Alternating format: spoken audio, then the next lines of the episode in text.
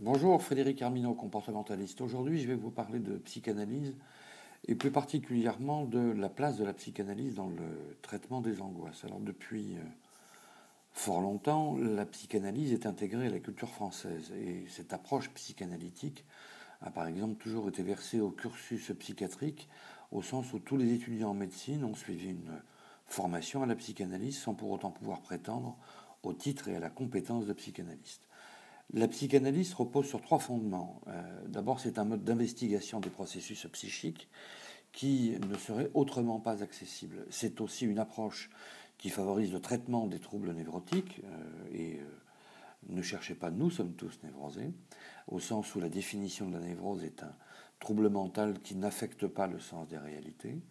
Et la psychanalyse, enfin, repose sur une série de conceptions d'ordre psychologique issues des investigations menées en amont.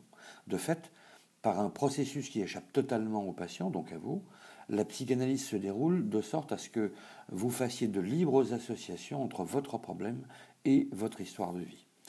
Allongé la plupart du temps, le psychanalyste derrière vous, vous allez parler ou pas à votre choix d'événements, de gens, de situations qui vous préoccupent et qui auront ou non un lien avec ce qui motive votre présence au sein du cabinet. En matière de psychanalyse, il est de coutume de dire qu'un patient fait une cure psychanalytique. À raison d'au minimum une à deux séances par semaine, vous allez donc entamer un monologue propre à la psychanalyse dans un environnement sécurisé, grâce auquel vous exprimerez en toute liberté ce qui vous importe. Dans de très rares cas, la psychanalyste ou le psychanalyste dirigera votre questionnement ou votre propos, puisque ce professionnel est présent pour sécuriser votre parole dans une attitude dite bienveillante. Et ainsi, vous pourrez exprimer vos turpitudes sans crainte d'être jugé ou que votre parole soit obérée. La psychanalyse postule que tout le monde souffre de troubles névrotiques à des niveaux divers, et ces niveaux étant plus ou moins handicapants. Si nous souffrons tous, c'est parce que nous avons une histoire de vie et des parents. Et comme le dit la chanson, nous ne choisissons pas ni nos parents ni notre famille. Ceux qui nous ont éduqués, transmis leurs valeurs, ils ont ainsi participé à la construction de nos personnalités en y injectant leur névrose personnelle qu'ils tenaient d'ailleurs sans doute de leurs propres parents. Ce faisant, nous nous sommes construits en intégrant notre désir de ne pas déplaire afin de nous assurer d'être aimés. Et voilà, si c'était aussi simple, nous le serions. Et la psychanalyse, je ne crois pas que ce soit simple. Le plus souvent, les angoisses ou les crises d'angoisse dont vous êtes victime se sont construites quand vous étiez enfant. Ces angoisses sont sans doute la conséquence d'événements dont vous n'avez pas pu prendre toute la mesure et qui vous auront durablement affecté. D'où cette relation à la psychanalyse. Ils vous auront sans doute d'autant plus marqué que vos propres parents ne vous auront pas permis de vous sécuriser, et ce, la plupart du temps, de façon bien involontaire. J'en veux pour preuve l'insécurité grandissante de la société dans laquelle nous essayons d'évoluer et de trouver une place. Cela ne signifie pas que vos parents soient coupables de vous avoir fait du mal. Comme tous les parents, ils sont juste responsables, sachant qu'ils ont sans doute, comme tous les parents aimants, essayé de faire du mieux qu'ils pouvaient avec les moyens qui étaient les leurs. De fait, grâce à une psychanalyse, vous allez remonter le cours de votre vie, le cours des événements de votre vie, puis, à votre rythme, faire des liens entre votre problème et votre histoire de vie. Progressivement, vous mettrez en place des moyens pour faire la paix avec vous-même comme avec votre histoire de vie, et ainsi vous vous affirmerez et deviendrez un adulte autonome. Alors, la psychanalyse, c'est bien, mais la psychanalyse, c'est particulièrement long. Et pendant ce temps, vous demeurez victime de vos angoisses. Alors j'en veux pour preuve que j'en ai moi-même été victime et que j'ai moi-même suivi une cure psychanalytique pendant plus de dix ans.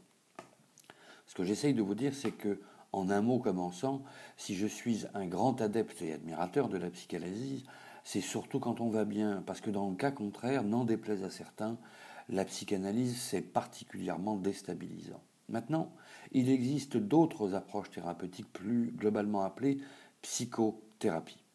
Ces approches euh, thérapeutiques sont regroupées donc sous un vocable qu'il est commun d'appeler la psychothérapie. Par ce mot, on entend toute approche à vocation thérapeutique qui n'était pas nécessairement validée par un cursus reconnu par l'État français. Et euh, jusqu'à il y a quelques années, du fait de la loi Accoyer, tout le monde pouvait s'installer en qualité de psychothérapeute. Or, la psychanalyse et les psychanalystes ont de façon assez extraordinaire échappé à la loi Accoyer. Et la psychanalyste, la psychothérapie, pardon, considère ou concerne des approches très diverses qu'il serait bien trop long d'énumérer.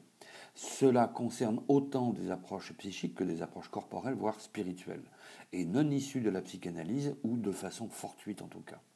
Chacune de ces approches, que je vous laisse le soin de découvrir ou sur Internet ou grâce à d'autres modes de recherche, repose sur des connaissances que je qualifierais d'aléatoires, c'est-à-dire non scientifiquement prouvées, au contraire de la thérapie comportementale qui, elle, est particulièrement adaptée au traitement des angoisses. La difficulté étant donc de trouver le bon équilibre entre vous, la personne que vous consultez, et sa façon de travailler. Tous les métiers du monde, il existe des charlatans ou de graves incompétents, et c'est à vous de séparer le grain de l'ivraie. Et soit dit en passant, il existe aussi des gens dangereux qui pratiquent la psychanalyse. Que ce soit pour soigner l'angoisse, pour vous sortir d'une dépression ou ne plus souffrir de phobie, je ne saurais que trop vous recommander d'être vigilant. Essayez de vous renseigner sur le thérapeute, sa compétence, sa formation, son expérience, voire essayer de vous renseigner auprès de patients, anciens ou actuels, pour connaître leur avis. Et une fois cela fait, vous n'avez aucune obligation vis-à-vis du thérapeute, si ce n'est celle d'honorer bien sûr vos rendez-vous et de régler vos consultations. Vous avez tout loisir de ne pas donner suite à quelque moment que ce soit. Par contre, essayez d'avoir la courtoisie de prévenir, parce que si vous saviez le nombre de défections dont nous ne sommes pas informés, vous seriez surpris. Alors je fais partie de ces thérapeutes qui considèrent que si faire les pieds au mur vous procure bien-être et confiance en soi, vous auriez tort de ne pas le faire. Et ce que je viens de dire n'est pas nécessairement du goût des adeptes de la psychanalyse. Je considère donc que toutes les thérapies sont bonnes, bonnes pour vous et bonnes à tout propos. La question n'est pas de savoir ce qui est bien ou mal, la question n'est pas de savoir si la psychanalyse est meilleure ou moins bonne qu'une autre approche. La question réside dans l'évaluation objective de la démarche thérapeutique. Or, quand on n'est pas compétent, puisqu'on a le statut de patient, vous avez le statut de patient, c'est-à-dire de non-sachant ou d'apprenant, il est difficile de savoir ce qui est bien ou pas. Et cette évaluation est placée sous votre responsabilité. Dussé-je faire hurler certains orthodoxes de la thérapie Ce n'est pas parce que quelqu'un a un diplôme qu'il est thérapeutiquement compétent. J'ai connu beaucoup d'excellents thérapeutes, d'autres qui ne l'étaient pas du tout, ou d'autres encore qui étaient particulièrement dangereux. Toute psychothérapie que vous abordez doit éveiller chez vous la nécessité du cadre thérapeutique. Posez toutes les questions qui vous semblent importantes et si vous ne vous sentez pas rassuré, passez votre chemin. C'est la raison pour laquelle pour vous éviter cet écueil, toutes ces pertes de temps et d'énergie, j'ai conçu pour vous un programme thérapeutique en ligne pour traiter vos problèmes d'angoisse et de crise d'angoisse. Vous trouverez sa description en dessous du lien euh, qui a à faire avec ce podcast et cette vidéo. Et je vous explique tout et je vous invite à regarder cette vidéo. Merci de votre attention et à très bientôt. Au revoir.